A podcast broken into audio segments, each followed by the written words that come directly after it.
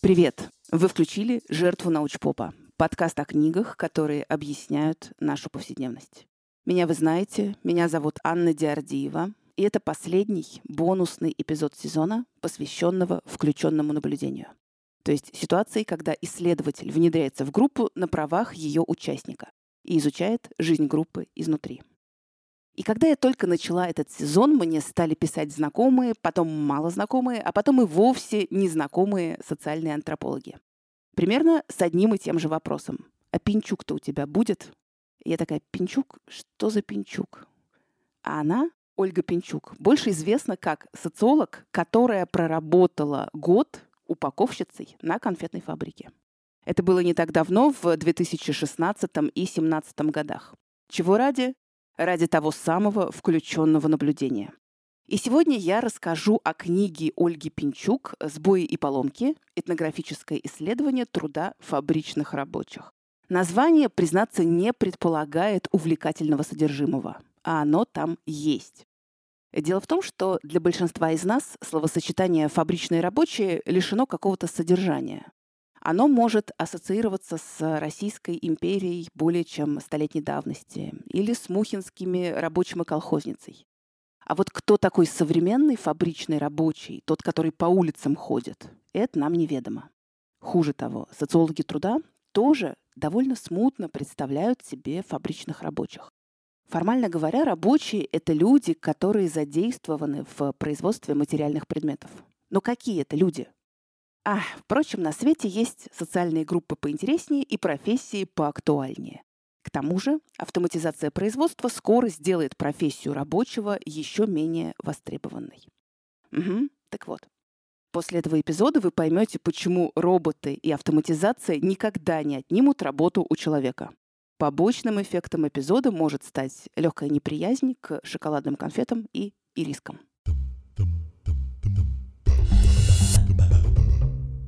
Итак, Ольга Пинчук, третий год аспирантуры. Находится в списках на отчисление из-за невыполнения учебного плана. Диссер не дописан. Писать его — тоска зеленая. Потому что считается, что молодой социолог должен проводить лучшие годы своей жизни в библиотеке. А вот э, тратить время на изучение поля – это не приветствуется. И да, почитать о том, как в стародавние времена социологи ходили в поле и там изучали жизнь гангстеров, гетто и представителей субкультур, почитать это вы тоже можете в нашей прекрасной библиотеке. И вдруг прям удача. В совершенно другом институте Ольга находит лабораторию полевых исследований, где занимаются тем, о чем она давно мечтала, то есть, собственно, исследованиями, основанными на полевой работе. И вот уже через какое-то время Ольга подсчитывает, хватит ли ей ставки в лаборатории плюс зарплаты рабочего, чтобы в течение года покрывать свои базовые расходы. Потому что этот год она собирается провести в процессе включенного наблюдения на одной подмосковной конфетной фабрике. А чтобы ввести включенное наблюдение, туда надо устроиться на работу. Фабрика в книге, конечно, полностью анонимизирована и выведена под названием «Ириски», как, собственно, анонимизированы и люди, которые на ней работали и продолжают работать. Ожидания у Ольги были такие. Производство конфет прекрасно автоматизировано. Тем более, что российская фабрика «Ириски» — это часть транснациональной компании. Поэтому основная задача современных фабричных рабочих, предположительно, сводится к тому, чтобы контролировать работу автоматики. Реальность, конечно же, выдала крепкую фигу всем этим ожиданиям. Верхушечка айсберга показалась уже в первый рабочий день.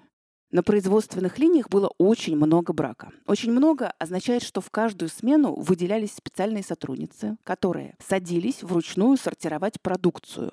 Им нужно было отделить бракованные конфеты от нормальных.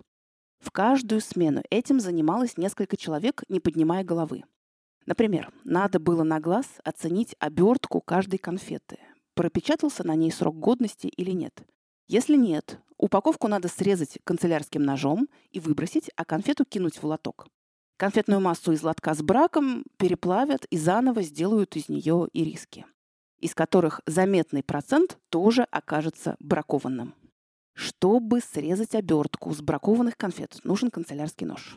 Но приносить в цех канцелярские ножи было запрещено, потому что лезвие может сломаться и упасть в месиво конфет, предназначенных для переработки. Но все равно все режут брак собственными канцелярскими ножами, принесенными из дома. Потому что ножи, розданные компанией, очень неудобны в работе. К тому же половина фабричных ножей уже куда-то потерялась, а новые не выдают. Техникой безопасности на производстве пренебрегают практически все. Начальник смены зверюга, который только и делает, что орет, погоняет и угрожает штрафами и лишением премии. Какие есть версии происходящего? Первая версия, конечно, на поверхности. Это Россия, детка. Здесь всегда так. Но, простите, фабрика и риски – это часть большой транснациональной компании. Так что не стоит все валить на якобы национальные особенности. Рыба тухнет с головы. Поэтому заглянем в голову менеджменту этого производства. От транснациональной части фабрики и риски достались две вещи – оборудование и KPI. Оборудование было не новым. На нем где-то уже успешно поработали, и срок его годности приближался к концу. Вероятно, поэтому оборудование списали, но оно чудесным образом перекочевало на российскую фабрику и получило там вторую жизнь. Какое-то время фабричное оборудование продолжало исправно работать, а потом начало давать сбои. Сначала редкие, затем сбои становились все чаще. В каждой конкретной ситуации рабочие или техники могли изобрести какие-то костыли, чтобы на время убрать определенную поломку. Но глобально было очевидно, что оборудование требует капитального ремонта или модернизации. А обеспечить это можно было только силами менеджмента компании – Ресурсов ремонтного цеха на это все недостаточно. А что же менеджмент? А у него своя печаль – KPI. Сложно сказать, были ли им сверху спущены какие-то показатели эффективности. Или это было локальное изобретение. Однако же, для достижения этих показателей цеха и оборудование должны были работать круглосуточно и без остановок.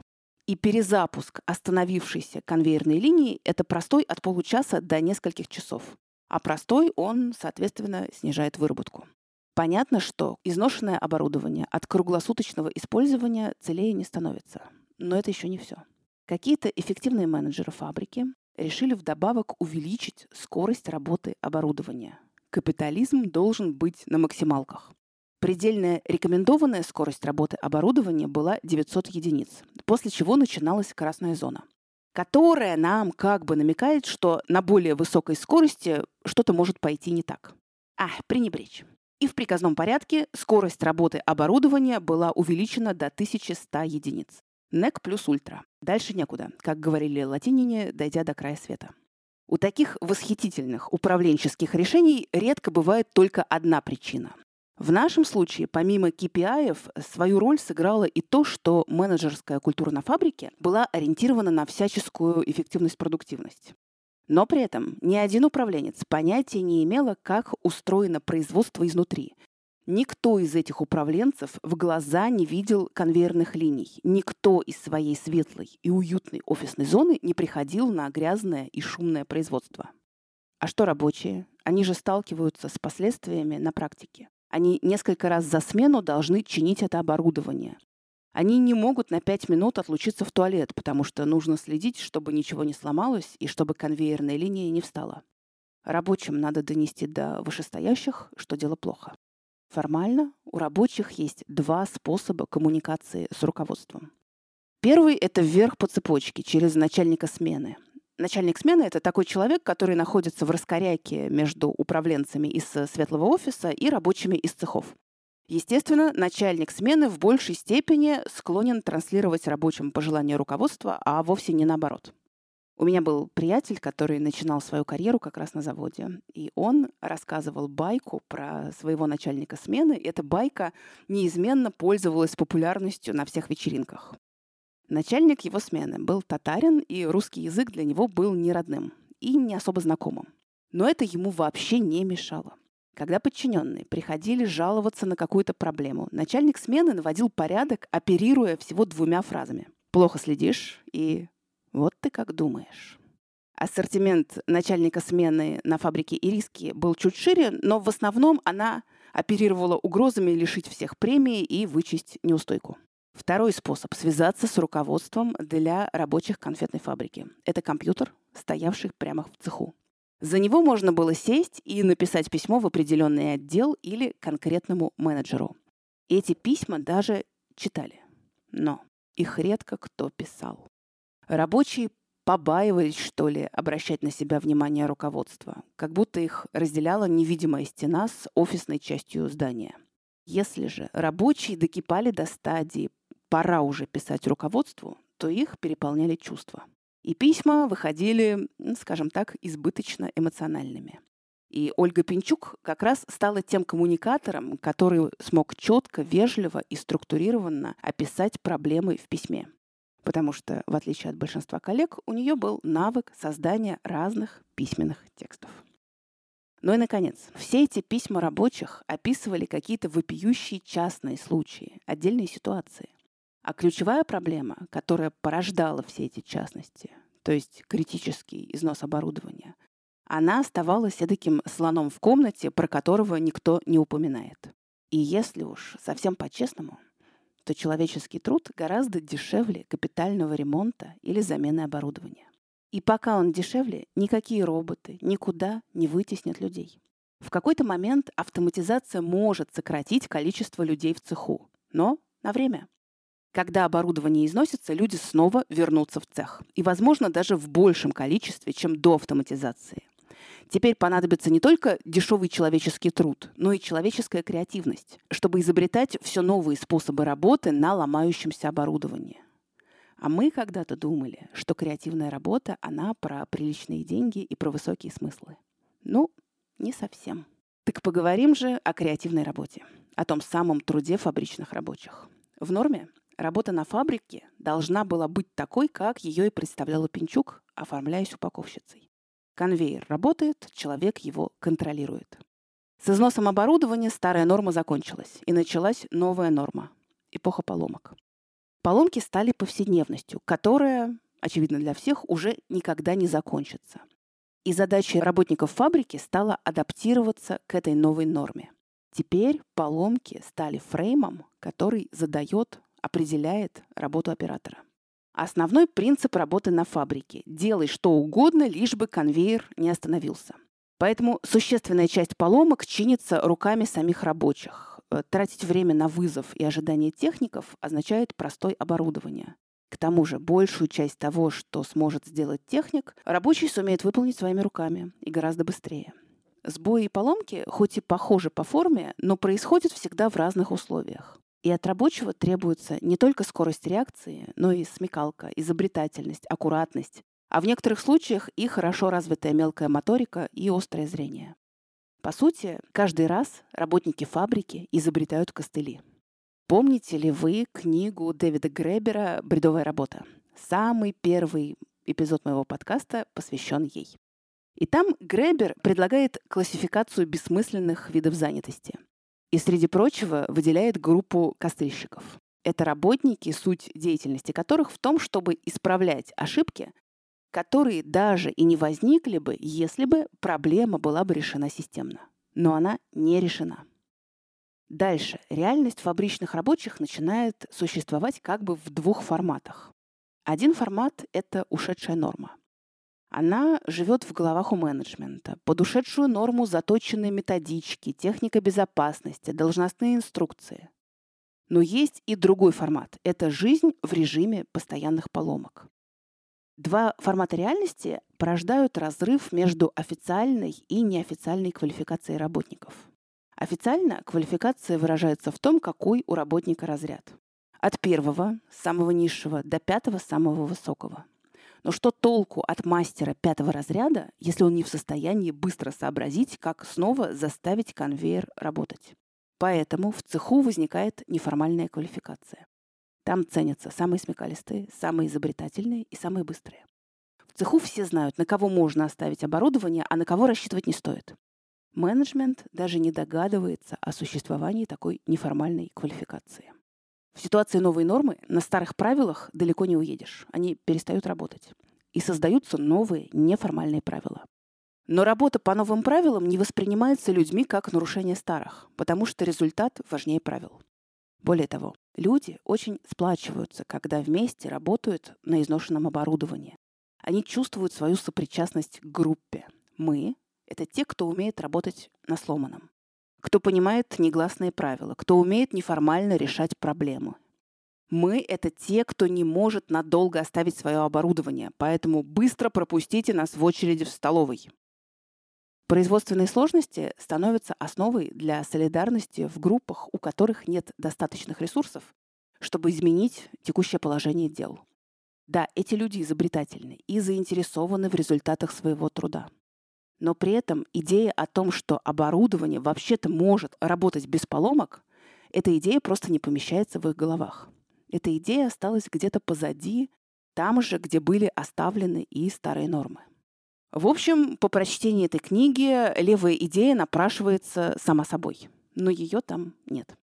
Поэтому я немножечко расставлю акценты самостоятельно. У меня есть две простые мысли, которые я несколько лет уже долдоню людям в индивидуальном порядке. Но вот теперь мне попались вы, десяток тысяч слушателей. Значит так, всякий раз, когда вам ставят задачу выполнить пятилетку за три года, Закрыть грудью амбразуру, взять на себя чужую работу, потому что людей не хватает и не будет хватать, это означает только одно – крайне паршивый менеджмент. Издержки паршивого менеджмента в том, что линейный исполнитель всегда своим телом закрывает управленческие провалы. Но чтобы это принять, нам нужно согласиться с тем, что менеджмент – это такой род занятий, это не статус, это не слово для обозначения бездельников и балаболов. Это такая профессиональная деятельность. Такая же, как э, профессиональная деятельность у преподавателя или у бухгалтера. И вот пока мы не примем тот факт, что управленец — это такая профессия, нам придется снова своими силами ликвидировать их профессиональные провалы. А управленцы не смогут сделать из своих провалов никаких выводов, потому что, ну, работает же как-то, и спущенные сверху KPI выполняются. Ну и под конец хочу вам сказать две вещи. Это последний эпизод сезона. Дальше я сделаю перерыв примерно на месяц. В этот месяц будет работать телеграм-канал, он называется так же, как и подкаст в которой я выкладываю всякое книжное, не поместившееся в подкаст или которое не аудиально. Будут работать Бусти и Patreon. Там э, можно то, что я рассказываю, почитать буковками. Я тоже буду работать, и в числе прочего, во второй половине июля я буду во Владивостоке с лекцией для писателей и драматургов Приморского края. Я знаю, спасибо статистике, что во Владивостоке есть люди, которые слушают мой подкаст. Для вас геотаргетированное сообщение. Если вы захотите, мы можем пересечься, попить кофе или чего еще. Вы можете показать мне город, и мы можем пообщаться. Пишите в бот обратной связи или на почту, куда вам удобно. Следующий эпизод выйдет в конце июля. Не теряйтесь. Пока.